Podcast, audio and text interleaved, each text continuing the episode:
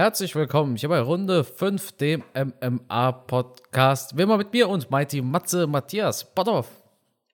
Hallo, auch von mir ein herzliches Willkommen. Und es gibt so Podcast-Folgen, auf die ist man immer irgendwie so richtig mega gehypt, oder? Und das ist jetzt auch wieder so eine Podcast-Folge. Ich glaube, das hängt dann auch immer mit den Events zusammen, die gerade so anliegen. Und ja, jetzt haben wir ja nächsten Samstag wieder so ein Mega-Event die letzten Wochen waren ja ein bisschen dürre. Wir hatten zwar eine Fight Night, aber die war jetzt nicht so der Riesenburner, sagen wir mal. Und davor mussten wir ja lange auf äh, UFC verzichten. Ja, Matthias, ich freue mich tatsächlich gar nicht mal am meisten wegen eines Events, welches jetzt am Wochenende ansteht, sondern wegen einer Nachricht, die seit der letzten Episode bekannt geworden ist, Vex UFC. Du hast es mitbekommen. UFC 285 der beste Kämpfer aller Zeiten, ist zurück. John Jones versus Cyril Gahn. Francis Ngannou ist raus aus der UFC. Ich denke, das ist ein Thema. Wir sprechen sonst relativ selten über so Themen außerhalb äh, der Events, aber das ist etwas, das sollten wir direkt zu Beginn aufgreifen. Jones versus Gahn ist offiziell, Ngannou ist genauso offiziell raus aus der UFC. Das war ein richtig dickes Ding, oder Matthias? Wie, wie hast du das so mitbekommen? Wie hast du das so erlebt? Ja, wie du schon sagst, ein richtig dickes Ding. Ich war natürlich auch, ja, nicht geschockt, aber ich war schon äh, boah, ähm, überrascht von der Nachricht, dass es dann doch so gekommen ist, wie der eine oder andere schon vermutet hat. Habe mir das natürlich dann auf, auf deinem Account bei Kampfgeist angehört, angeschaut, wie auch immer. Und dann fängt natürlich sofort an, mein Kopf zu rattern. Und ich habe mir gedacht, oh, da musst du mit Carsten unbedingt drüber sprechen gibt ähm, ja unterschiedliche Positionen, die man da vertreten kann. Ich meine, ganz klar, ich bin mega hyped und mega froh, dass John Jones wieder kämpfen wird. Da haben wir lange drauf gewartet.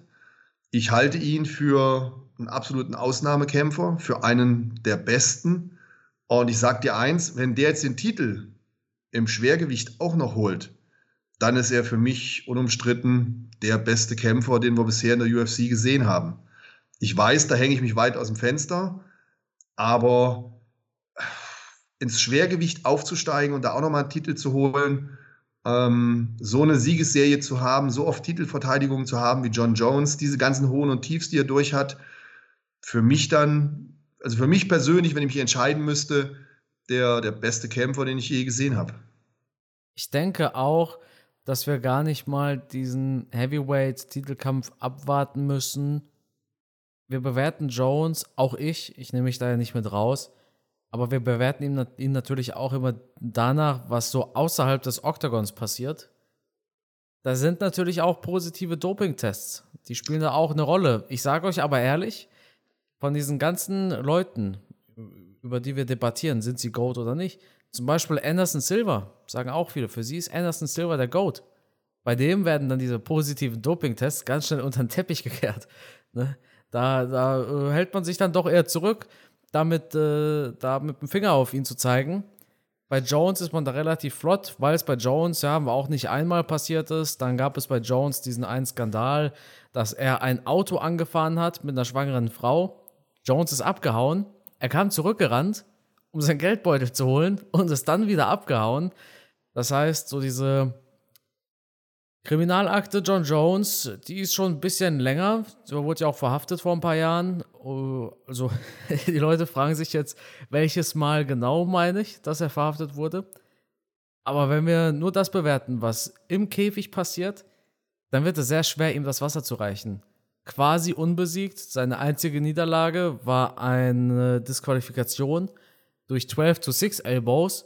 Das ist ja auch wieder eine Geschichte für sich. Das waren illegale Ellenbogenstöße, keine Frage. 12 to 6 bedeutet, wenn ihr euch eine Uhr vorstellt, eine runde Uhr, ihr schlagt mit dem Ellbogen mit der Spitze von 12 Uhr auf 6 Uhr. Hat er gemacht, war verboten. Der Referee, fra äh, der Referee fragte seinen Gegner, ob er noch weitermachen kann, ob es ihm gut geht. Der Gegner antwortete nicht. Und so nahm alles seinen Lauf. Fun Fact: okay, ist nicht funny, aber man nennt es Fun Fact, der Gegner von John Jones ist taub. Das heißt, egal was der Referee ihn gefragt hätte, der Gegner hätte nicht antworten können. Er hat ihn ja gar nicht hören können oder hat ihn nicht gehört. Aber Jones ist innerhalb des Oktagons eigentlich unbesiegt. Nur die USADA und er selbst konnte sich bisher besiegen. Er selber ist sein größter Feind. Aber trotzdem, drei Jahre Pause.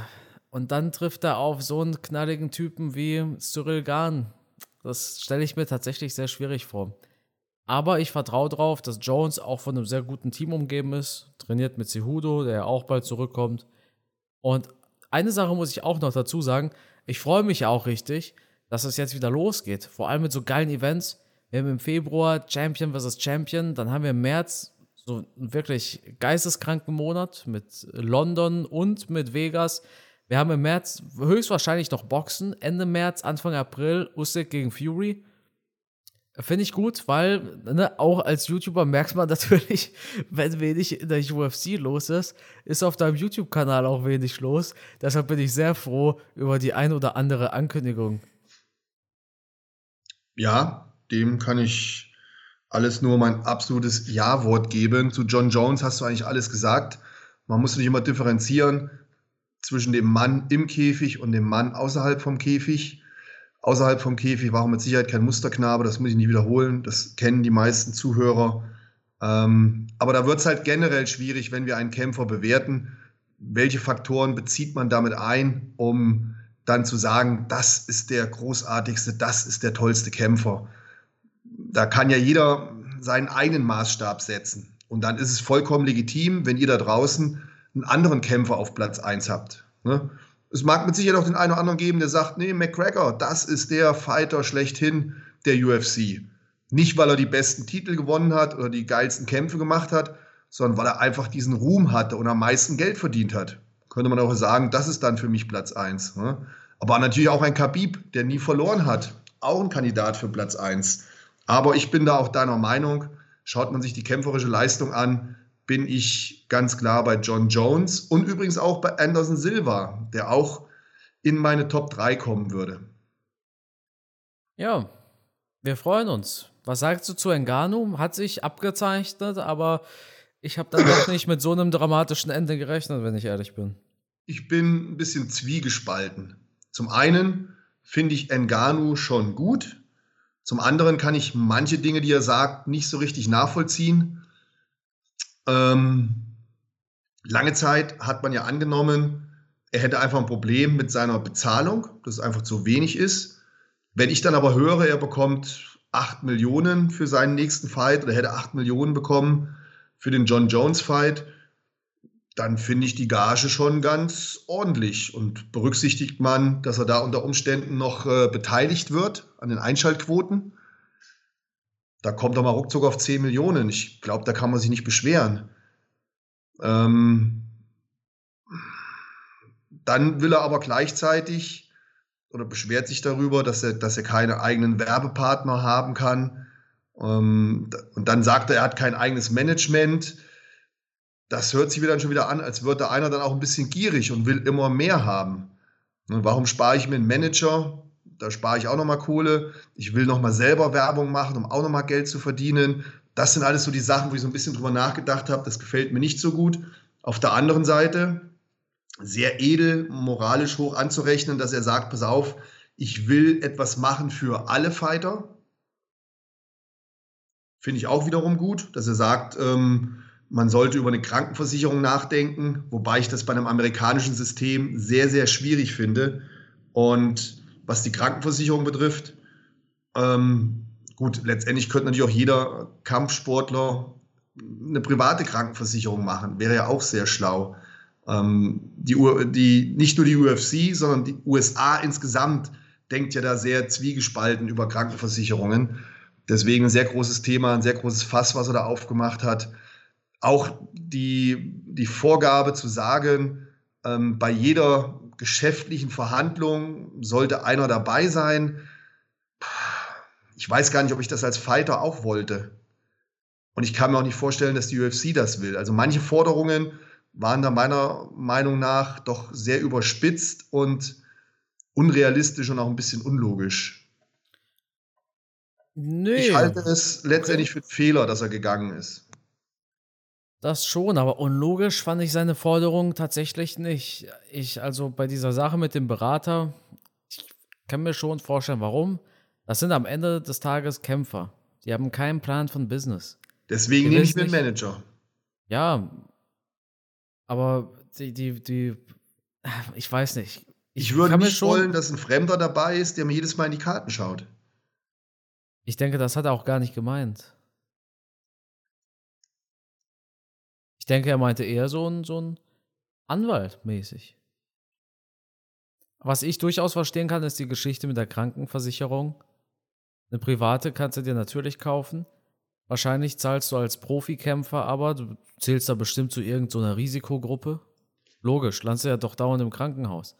Verletzt dich oder passiert was im Training, passiert was im Sparring, passiert was im Kampf, passiert sonst wo was. Da zahlst du bestimmt sowieso extra viel. Ne?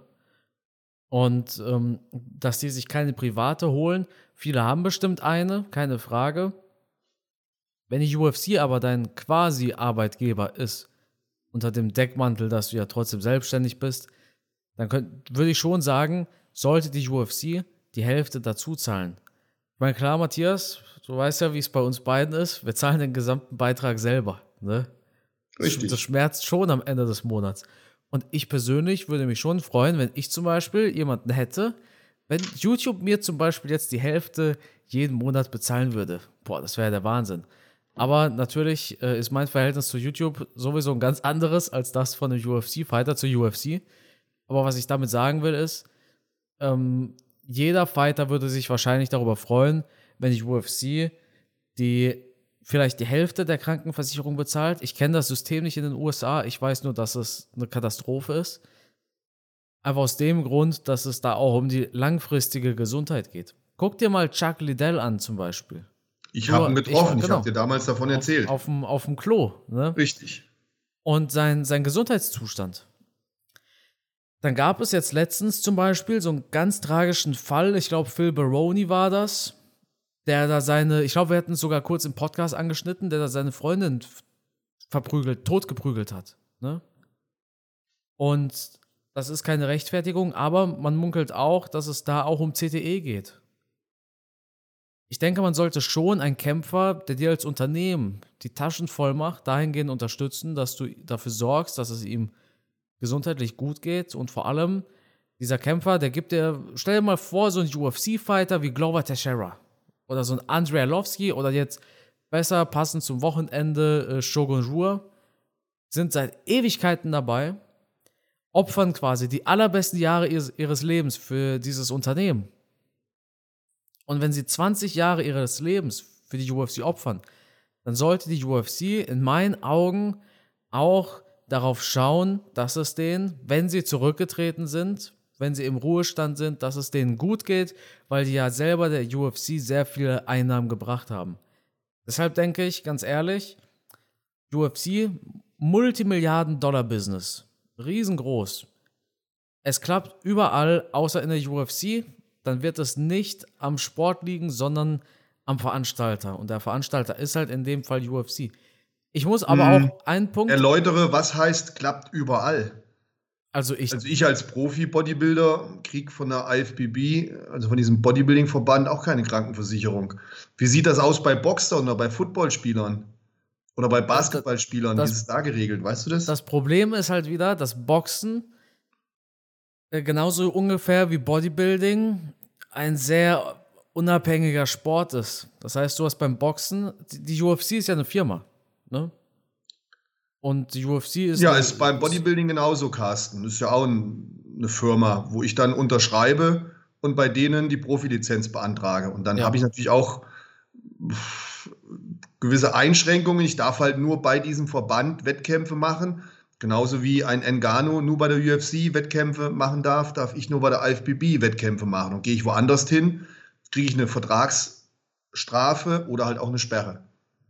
Ach ja, krass. Das ist genau das Gleiche. Das ist eine private Firma, wo du eine Mischung hast zwischen Angestelltenverhältnis und selbstständig. Ich bin ja. praktisch selbstständig, stehe aber in, in Contract, also in Vertrag mit dieser Firma ähm, je nachdem, wie du halt einen Vertrag aushandelst.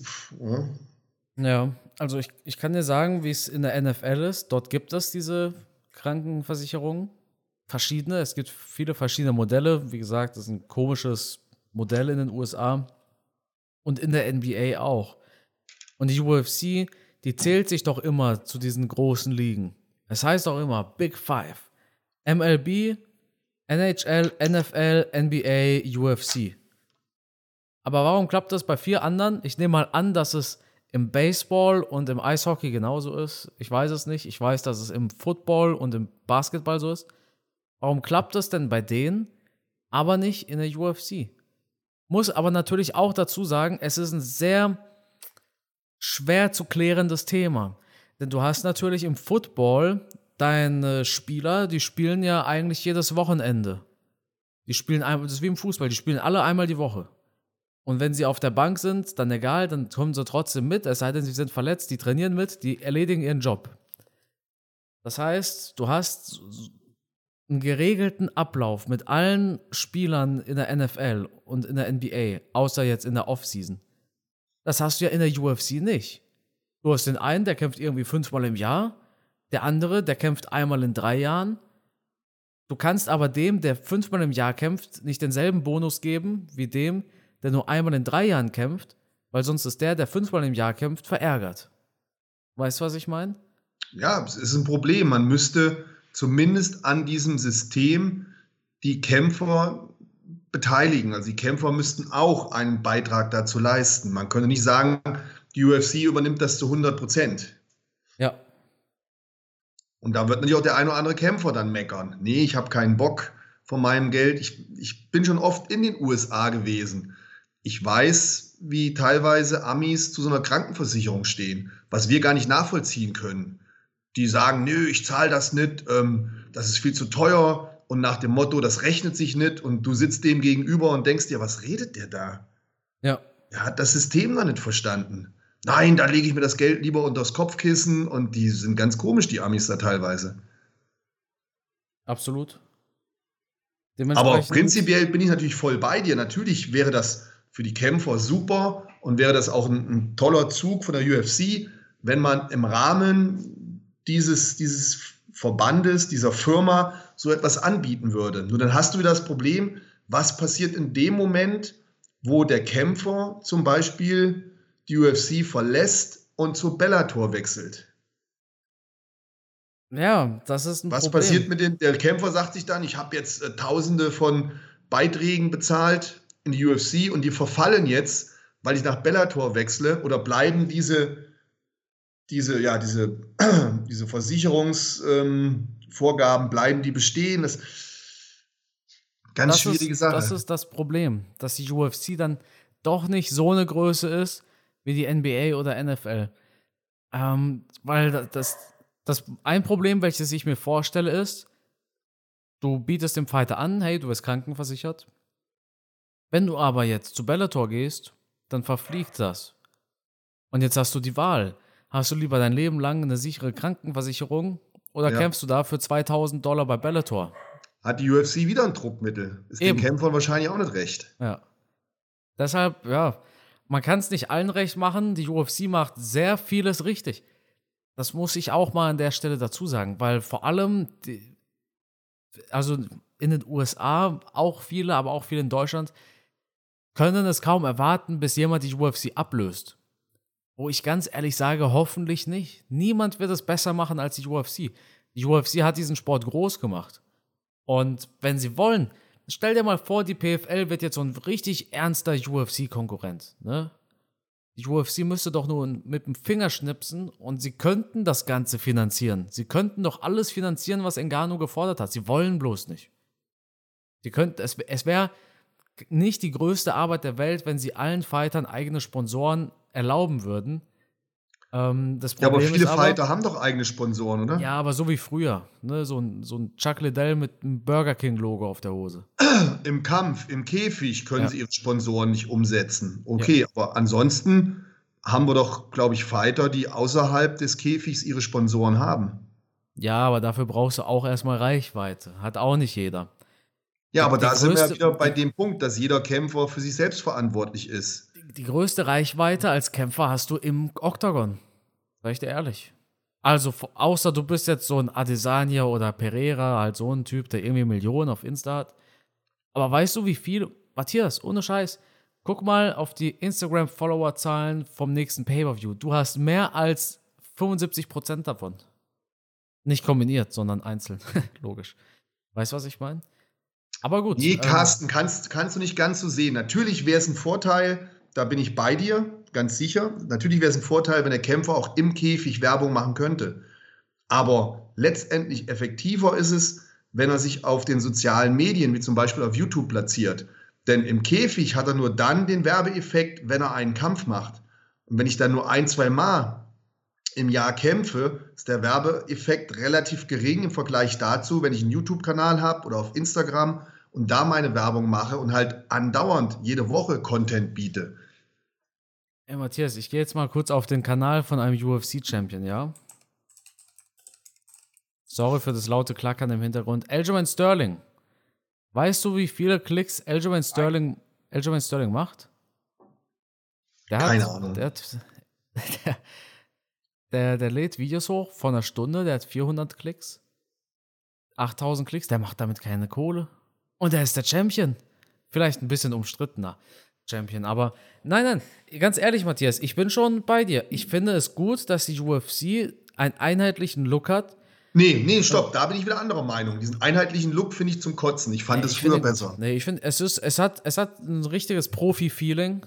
nee, ich, ähm, ich, hasse diesen einheitlichen Look. Ich fand das früher cooler. Wenn Tito Ortiz hier ja, mit, mit, seiner dem, Hose mit dem Feuer, ne? Ja, habe ich an der Hose ja. erkannt. Oder Chuck Littell in seiner Eishose. Ja, aber ja, ein schwieriges Thema. Es, äh, wird niemand also die Einheitshosen machen. gefallen mir nicht. Und natürlich hätte ich das auch lieber, dass der Kämpfer ähm, seine eigene Werbung machen kann. Logisch. Ja. Da bin ich ja mit dir einer Meinung. Ne? Aber, aber was willst du halt machen? Was willst du halt machen, wenn die UFC so ein Monopol drauf hat? Ich kenne natürlich jetzt auch die Zahlen im Detail nicht. Es könnte unter Umständen auch sein, dass so ein No-Name-Kämpfer vielleicht auch davon profitiert, weil der kriegt halt auch keinen tollen Sponsorvertrag. Was will der sich auf die Hose pinnen? So die Burgerbude um die Ecke. Es wäre aber besser als nichts. Ja, aber jetzt hat er doch was. Jetzt bekommen die doch was, oder? So von Venom, diese, ja, diese, ja, ja. So eine Pauschale. Ich sag, ja, ich kenne halt die Zahlen nicht. Ne? Klar, für einen äh, McCracker oder für einen Engano, für den wäre es natürlich besser, er könnte auf die Hose seinen eigenen Werbepartner draufpinnen. Da bin ich voll bei dir. Aber wie gesagt, das fand ich auch früher besser. Ja. Matthias. Diese Einheitsuniform bin ich kein Fan von, jetzt im Gegensatz zu dir. Wir haben übrigens noch ein UFC-Pay-Per-View am Wochenende anstehen. ja, wir sind total abgeschweift. Ja. Wir müssen auch den letzten Event noch besprechen. Okay. Ähm. Ganz kurz zumindest, weil mich hat extra jemand angeschrieben und hat gesagt, Matze, du musst mit dem Carsten unbedingt oh. über, über wen müssen wir reden? Ich persönlich glaube über Umar Nurmagomedov. Richtig. Ja, richtig. okay, ja, weil ich meine, Sean Strickland hat zwar gewonnen, ist auch echt cool. Er hat gegen starken Striker gewonnen, aber Sean Strickland blieb Sean Strickland mit der Cocksucker Stance. hast, du, hast du mal geguckt, was ich meine mit der Cocksucker Stance? Hast du es? Ja, ja, klar. Hast du, ja. hast du ihn gesehen und gedacht, ah, das ist die Cocksucker Stance. ja, Umar Nurmagomedov gegen Raoni Barcelos. Ähm, ich habe nicht vorhin Raoni Barcelos gesagt, als der eine mit seiner Freundin, die er da verprügelt hat, oder? Nee, Phil Baroni habe ich gesagt. Phil Baroni hast du ja, gesagt. Gut, alles äh, richtig, du hast alles richtig gesagt. Ja, kann, nicht, dass hier jetzt jemand denkt, das war der vom Wochenende. Ähm, Umar Nurmagomedov gegen Raoni Barcelos. Umar klettert auf 16 zu 0. Und ich habe es ja letzte Woche noch gesagt. Der Typ ist kein klassischer Nurmagomedov. Und genau das hat er hier wieder bewiesen. Oder? Ja, definitiv. Ähm, ja, ich bin, wie gesagt, auf Instagram angeschrieben worden, aber sind wir ehrlich, über Umar kann man eigentlich nur eine Sache sagen. Das ist ein super Kämpfer, Riesentalent, wo nicht nur der Name passt, wo man einfach nur sich auf jeden weiteren Kampf freuen kann. Und ich bin gespannt, wie geil der erstmal abliefern wird, wenn er richtig starke Gegner bekommt. Wobei Barcelos ja eigentlich schon ein sehr starker Gegner war. Das war ein Gegner mit Erfahrung, auf jeden Fall. Also ich, ich finde den auch schon stark, also es ist keine Flachschippe. Ja. Aber er hat den wie ein Anfänger aussehen lassen. Das Bantamweight, das ist eine so geile Gewichtsklasse. Jetzt haben wir auch bald Jota Jan gegen Dwalischwili. Das ist brutal, das, diese Gewichtsklasse ist so brutal. Ja, ja. Übrigens. Da muss man halt sehen. Aber Uma, ich denke, der gehört da nach vorne und der braucht jetzt, der braucht jetzt die Top-Gegner. Unbedingt. Ähm, was ich gerade noch erwähnen wollte, UFC London ist ja jetzt offiziell. Main Event ist Usman gegen Edwards. Co-Main ist Gage gegen Fiziev. Weißt du, was eigentlich das Co-Main geworden wäre? Arnold Allen gegen, kannst du es dir vorstellen? Nee. Arnold Allen gegen Max Holloway wäre das Co-Main geworden. Nee, habe ich gar nichts von gehört. Aber Arnold Allen hat sich verletzt, hat er gesagt. Ah, okay. Allen gegen Holloway, das wäre ein alter Holloway live sehen. Das wäre ein dickes Ding. Ich hoffe, ich schaff's nach London. Ich ähm, Daumen sind gedrückt, dass The Zone was regelt kann. Weil ja, das wird geil. Ich muss, ich muss einmal in meinem Leben Titelkampf. Ein, ich muss dieses eine Mal UFC Pay-Per-View abhaken können. Das Einzige, was dann noch auf meiner Liste bleibt, ist UFC-Event in Vegas. Das ist das Einzige, was mir noch bleibt. Dann kann ich ähm, zufrieden einschlafen. Ja. ja, da warten wir noch ein bisschen drauf. Warst du mal in Vegas bei einem UFC-Event? Ähm, in Vegas, nein. Warst du allgemein schon mal in Las Vegas? Ähm, 13, 14 Mal, ja. Was? Echt? Hm? Und äh, wie viel Geld hast du da gelassen in den Casinos, Matthias? Nee, ich habe nicht gezockt. Nicht einmal? Ja, aus Just for Fun mal ah, so ein Ding ausprobiert, ja, ja. aber Vielleicht mal 10, 20 Dollar, aber sonst nichts. Ich habe letztens meiner Frau gesagt, hey, wollen wir nicht mal so für eine Woche, zwei nach Las Vegas? Alter, das war keine gute Idee.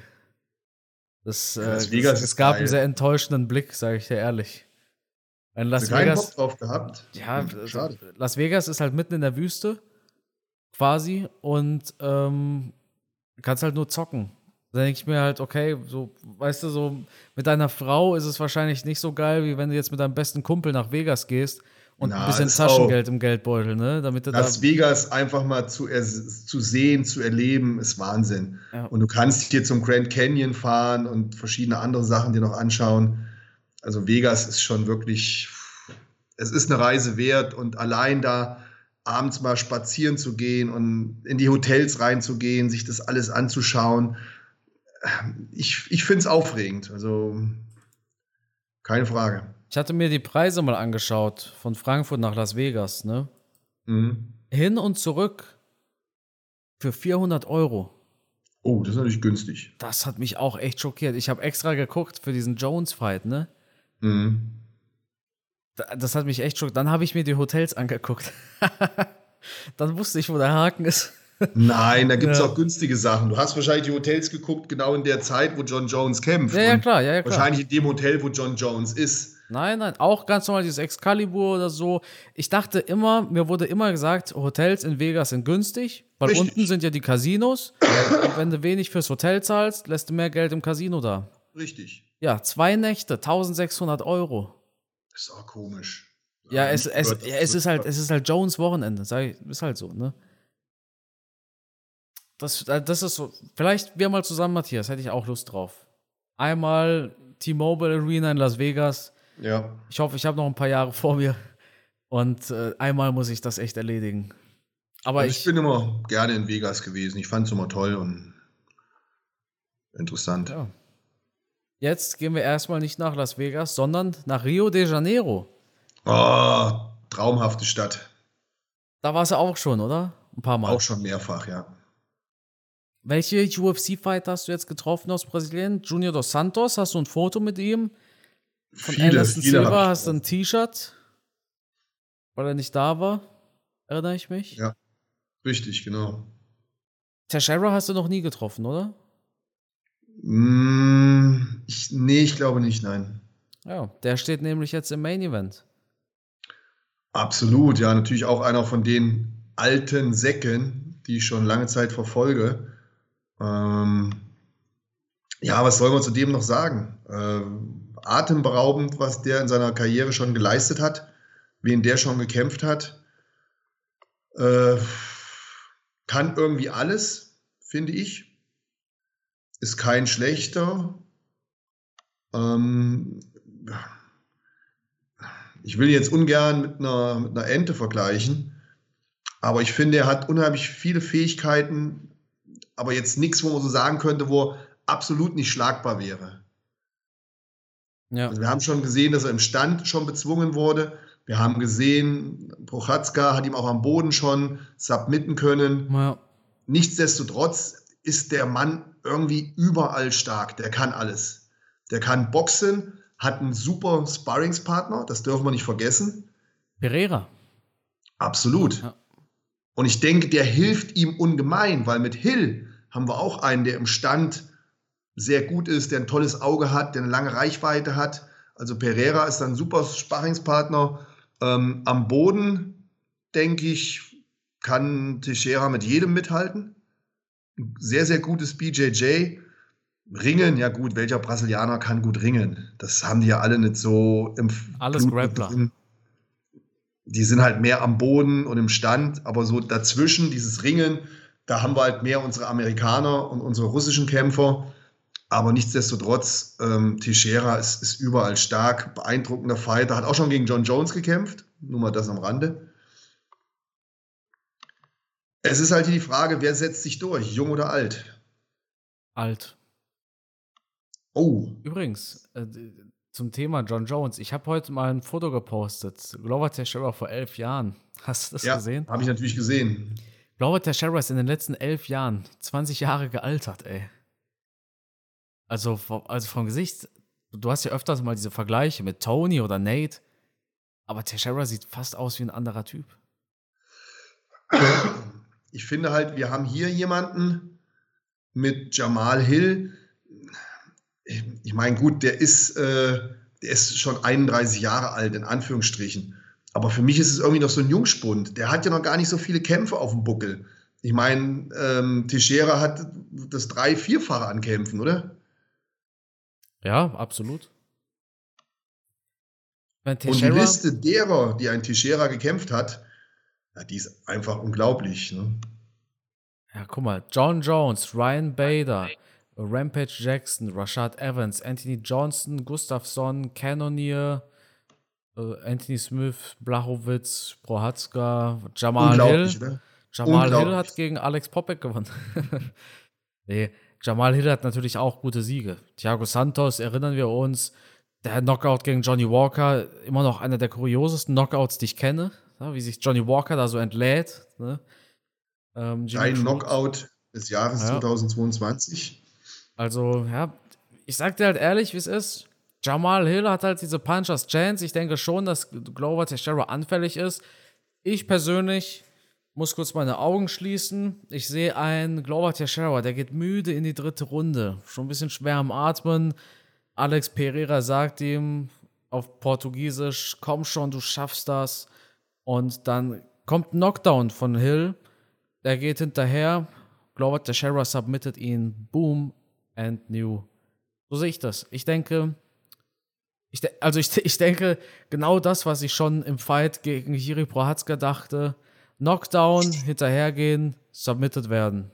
Ist bei Prohatzka nicht eingetroffen, aber diesmal wird es eintreffen, weil Jamal Hill, der wird zu hungrig sein auf den Gürtel und dann will er ihn finishen, aber dann fängt er sich selber da was, glaube ich. Ich würde es Teixeira viel mehr gönnen. Ich weiß nicht warum, Jamal Hill wirkt auf mich einfach so unfassbar unsympathisch. Ähm, ich weiß nicht, ob es wegen der deutschen Brille ist, weil ich weiß, er hat so von Popek diese UFC-Chance versaut. Kann auch sein, dass da unterbewusst irgendwas ist. Aber ich. Das Problem ist nicht, dass ich Hill so unfassbar unsympathisch finde, sondern Glover Teixeira ist einfach so ein richtig geiler Typ, finde ich. Uralt, er 43 Jahre alt, hat sich so eine Schlacht geliefert mit Proschatzka, hat Jan Blachowitz ohne Probleme entthront vom UFC Light Heavyweight Thron. Ja, so eine geile Lebensgeschichte. Wobei am Ende des Tages sage ich auch, dadurch, dass Glover ja schon der Champion war letztes Jahr, ist es okay, wenn jemand anders jetzt quasi den Gürtel bekommt. Ich weiß halt nicht, wie lange Jamal Hill da an der Spitze wirklich stehen bleibt. Wenn ich jetzt an Ankalaev denke, ja, dann sehe ich da echt nichts Gutes auf äh, Jamal Hill zukommen. Oder Rakic. Ich würde sogar sagen, dass Rakic ich ihm gute Chancen zusprechen würde, gegen Hill zu gewinnen. Ich denke einfach, dass wenn Hill gewinnt, ich fand, er ist die Nummer 7 in den Rankings. So. Dass die Nummer 7 jetzt der Champion ist, in meinen Augen passt das halt nicht so ganz. Weißt du? Ja, schon klar. Du, ich, ich bin ja bei 100% bei dir. Mein Herz ist bei 100% bei, bei Teixeira, logisch. Ich meine, ich liebe diesen Typen. Wie kann man den auch nicht toll finden? Der ist so entspannt, der ist so herzlich, der, der labert keinen Bullshit, der will einfach nur kämpfen, der kämpft jeden. Das ist so ein, so ein, so ein Shimaev, der wirklich sagt, ich, ne, ich kämpfe immer und überall und wie es mir passt. Natürlich mit kleinen Einschränkungen, so wie es jetzt vor kurzem war, als er gesagt hat, passt auf, das passt jetzt nicht. Aber das ist jetzt keiner, der zu irgendeinem Gegner jemals Nein gesagt hat. Und er würde ja auch früher oder später gegen Ankalaev oder Blachowicz kämpfen. Ähm, den Typ kann man einfach nur mögen. Äh, auch, auch die Situation, wie er Pereira geholfen hat, sich mit ihm gefreut hat, dass er den Titel gewonnen hat. Man, man spürt bei dem so eine gewisse Herzlichkeit. Deswegen, ich, ich finde den einfach super. Aber irgendwas in mir sagt, dass Jamal Hill den K.O. schlägt. Ja, und dann, ja, und dann muss jemand im Oktagon Glover Teixeira trösten. Und der, der Glover Teixeira tröstet, ist ein Typ, der ist genauso groß und genauso bullig wie Jamal Hill. Und dieser Typ ist auch ein UFC-Champion. Und das wird das erste Face-to-Face -face zwischen Pereira und Jamal Hill. Das wäre, das ist meine MMA-Romantik, ja. Aber ich bin ehrlich, Traum, ich, ich, ich würde es ich der UFC zutrauen. Pereira ist so, so dermaßen beliebt und er hat richtig gute Chancen, Hill zu besiegen. Ich würde es der UFC zutrauen, sage ich dir ehrlich. Er passt ja ins Light Heavyweight. Ist ja jetzt nicht so, als ob wir hier.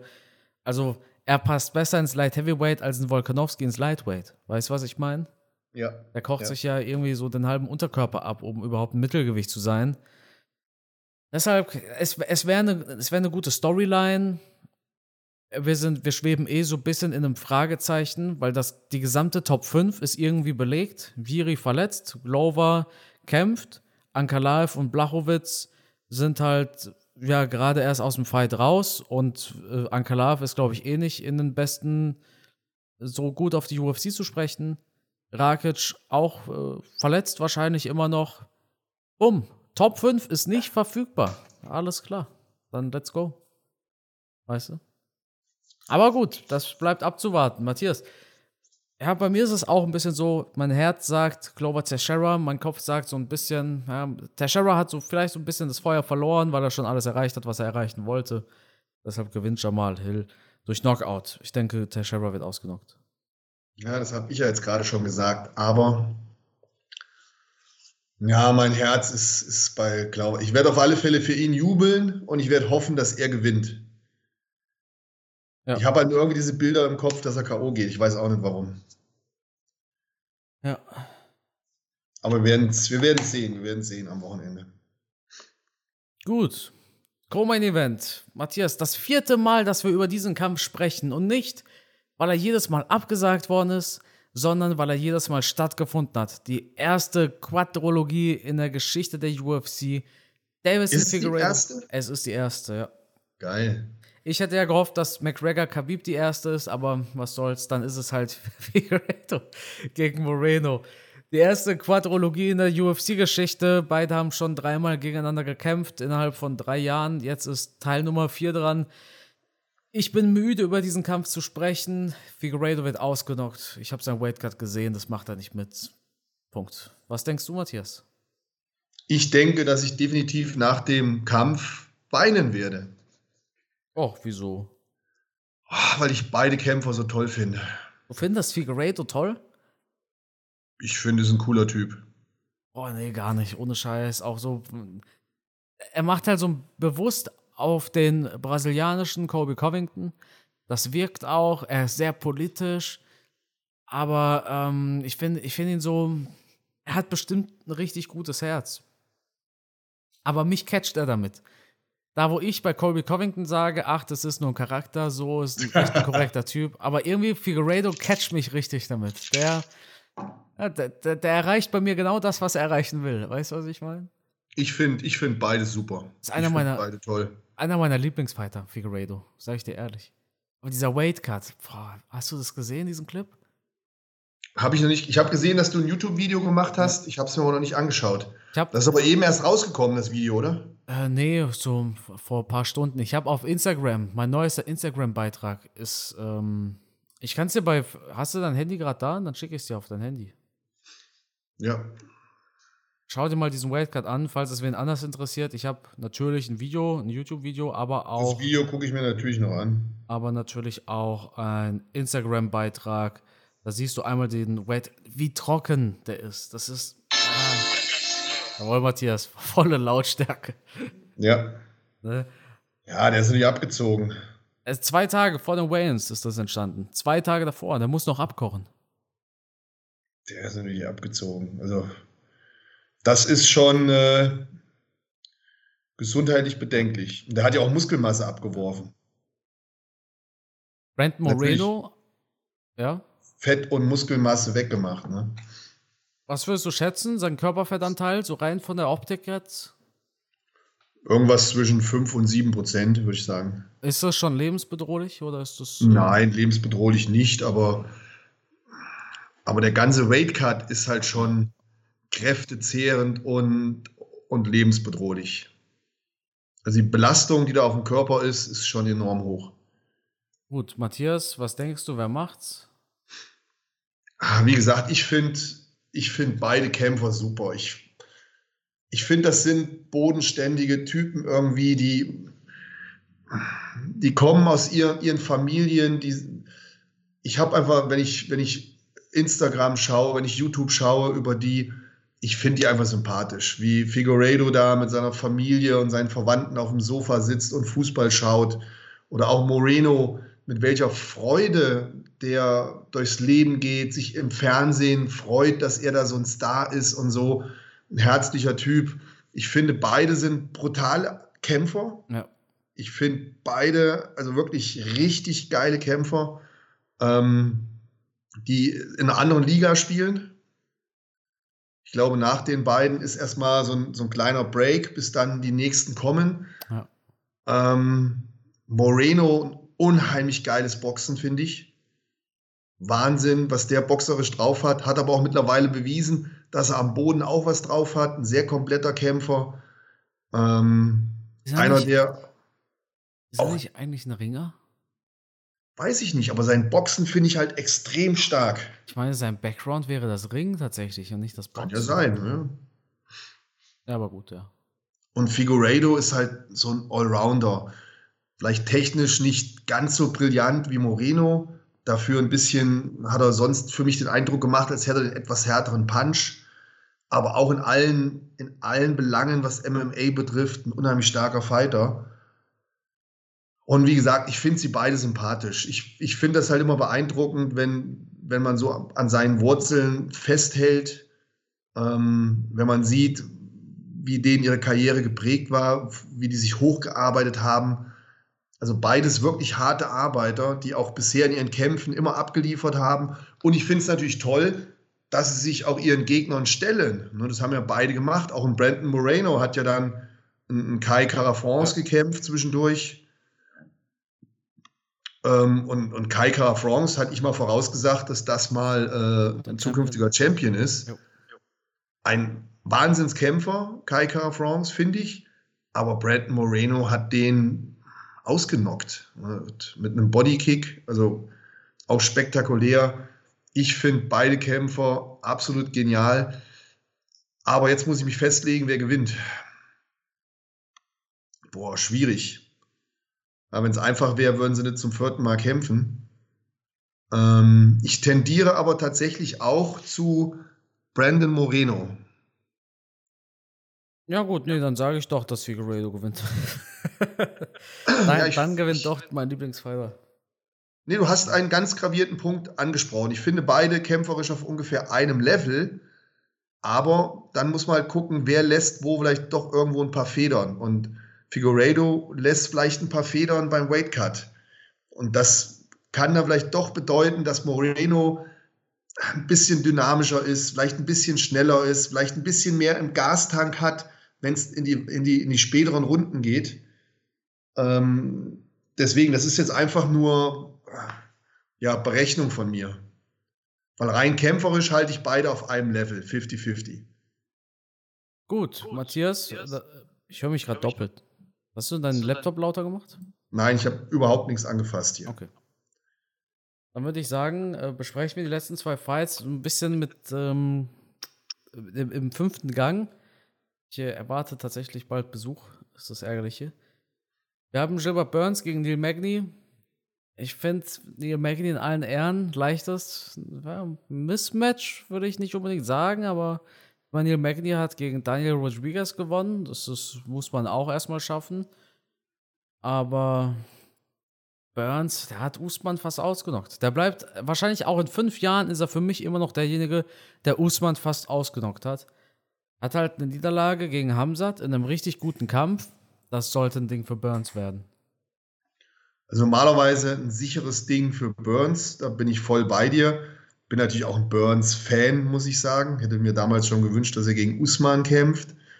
Aber Neil Magny ist halt einfach so eine Wundertüte ich habe den schon ganz schlecht gesehen, wo ich dachte, hat er jetzt keinen Bock gehabt oder was. Und dann habe ich ihn aber schon sehr gut gesehen. Letztlich, ich finde Neil Magny gut, weil es auch jemand ist, der wirklich kampfbereit ist, der auch bereit war, gegen Shimaev zu kämpfen. Also ein cooler Hund. Aber für mich auch hier deutlicher Favorit Gilbert Burns und äh, angefeuert von seinen brasilianischen ähm, Freunden, Familienmitgliedern und von der ganzen Halle. Die wird ja brennen, die Halle äh, wird er das Ding gewinnen. Johnny Walker ist zurück, trifft ja auf einen Submission-Spezialist und deshalb denke ich, wird es kein schöner Abend für Johnny Walker. Der jetzt auch schon, ich weiß noch, in seinem letzten Fight, wie der da außerhalb der Arena stand, ohne Kleidung. Das hat, ich weiß nicht warum, ich muss immer wieder lachen, wenn ich daran denke. Mhm. Aber Paul Craig, den haben wir sogar live gesehen, ne? Ja, haben wir live gesehen. Ähm, da hat er sich nicht so gut verkauft. Er war jetzt nicht der spannendste Fight, ne? Ja, aber ich denke, hier gegen Johnny Walker wird er gewinnen. Ja, er hat übrigens vor zwei Jahren im Juli, äh, Juni 2021 gegen den Titelcontender gewonnen, gegen Jamal Hill. Ja, stimmt, stimmt. Ja. Deshalb ja. denke ich, ja, zu gutes Grappling von Paul Craig sorgt für eine Aufgabe von Johnny Walker. Was denkst du? Ja, denke ich leider auch. Ich gehe da mit dir einher. Und auf die Frauenpower freue ich mich tatsächlich auch, weil Jessica Andrasch kämpft. Eine Kämpferin. Ja, die macht immer Spaß. Ja, absolut. Lauren Murphy, die örtliche Mathelehrerin, ist aus der Schule geflohen. Die steht jetzt im UFC Octagon. Ich weiß nicht, Lauren Murphy hat für mich einfach so, einfach so eine Mathelehrerin, oder? Ja, sie wird es schwer haben hier in der Heimat von Jessica Andrasch ich meine, Lauren Murphy, so, die, die, hat sechs von ihren letzten sieben Fights gewonnen, nur eine Niederlage. Und das war eine Verprügelung von Valentina Shevchenko. Ja, schlecht ist die nicht, aber ich sage ja auch nur, sie wird es schwer haben ja. hier, weil Andrage ist jemand, die wird marschieren, die wird Gas geben, ja. die wird mit harten Händen kommen. Da muss sie die erste Runde überstehen und dann hat sie gute Chancen, den Kampf zu gewinnen. Deshalb freue ich mich auch so auf den Fight. Ich freue mich einfach, Andrage zu sehen, weil die ist einfach eine, eine geile Kämpferin. Ja, wenn man, wenn man Frauenkämpfe guckt, ist man ja oftmals so ein bisschen gelangweilt. Aber wenn Jessica Andrasch kämpft, dann freue ich mich. Da darfst du auch nicht zu lange pinkeln, ja, weil manchmal sind ihre Fights so schnell vorbei, da läuft auf einmal schon der nächste Gegner ein.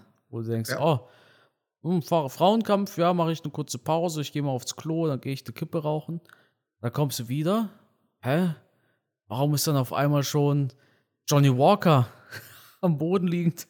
Weißt du? Weißt du? Gut, dass wir nicht Raucher sind. Ja, eben. Ne? Deshalb. Ja, wir natürlich nicht vergessen dürfen, auf dieser Fightcard Maurice Shogun Rua. Ah, mein den, Herz. Den hast du auch schon live gesehen, Matthias. Ja, habe ich schon live gesehen und ich finde es einfach spektakulär, weil ich habe den Typen ja schon bei der Pride, da habe ich natürlich nicht live gesehen, sondern ne, im, im, Fernsehen noch mit, mit DVDs. Äh, da habe ich den schon richtig geil gefunden und auch einer, der so eine atemberaubende Karriere hinter sich hat, dass man einfach nur den Hut ziehen kann. Und kleiner Fun Fact, ich meine, richtig in Erinnerung zu haben, dass Davison Figueredo aufgrund eines Maurice Shogun Rua angefangen hat, MMA zu machen. Echt? Ja, ja, der hat den als Vorbild gehabt, hat Kämpfe gesehen und das war dann für ihn die Inspiration, ähm, MMA zu machen. Ja, geil. Hat er erzählt, als er auf Maurice Rua getroffen ist hier bei äh, UFC, ähm, diese Vorberichterstattung. Embedded. Genau. Oder Countdown, ja. Genau. Da sind die beiden aufeinander getroffen und äh, Davison Figueredo kam aus dem Schwärmen nicht mehr heraus und hat dann halt erzählt, dass er bei Bright die Kämpfe gesehen hat und ihn das dann motiviert hat, äh, MMA zu machen. Geil. Ja. Optisch würde ich sagen, Vater und Sohn. könnte, könnte, könnte hinhauen. Geil, ja. ja. UFC 283. Ich freue mich tatsächlich drauf. Mehr als so manch anderer wahrscheinlich, aber das wird ein geiles Event, Matthias. Ja, da sind natürlich viele brasilianische Topkämpfer. Selbst dieser Gregory Rodriguez, den finde ich ja auch geil. Ja, ist das der, der Robocop, oder? Genau, das ist ja auch eine Maschine. Der Typ geht ja auch gut vorwärts. Also auch einer, wo der Kampf nicht langweilig wird. Dann würde ich sagen. starken Gegner, der bisher ja. ungeschlagen ist. Dann würde ich sagen, Matthias, ich ziehe mir jetzt Power Slap rein, damit wir nächste Woche drüber quatschen können. Können wir gerne machen. Und ähm, habe schon ein paar Highlights gesehen. Und dann würde ich sagen, hören wir uns nächste Woche, wenn wir darüber quatschen, warum Power Slap der geilste neue Sport ist, den die Welt je gesehen hat. Und warum Glover Teixeira es mal wieder geschafft hat, den UFC-Gürtel zu gewinnen. Matthias, das Schlusswort, das gehört natürlich wie immer dir. Ich muss mich kurz fassen. Herr Carsten ist ein bisschen in Zeitdruck. Aber ihr müsst natürlich unbedingt nächste Woche einschalten. Das wird wieder ein geiler Podcast. Weil was gibt es Schöneres, als nach so einem geilen Event darüber zu reden, wie der Event war und wie sicher ich alle Kämpfe vorausgesagt habe. Ja. Oder ja. auch nicht. Oder auch nicht. In diesem Sinne, bleibt gesund. Wir freuen uns auf nächste Woche. Ich freue mich auf dich, Carsten. Ich freue mich auch auf dich, Matthias. Bis Immer. dann. Ciao.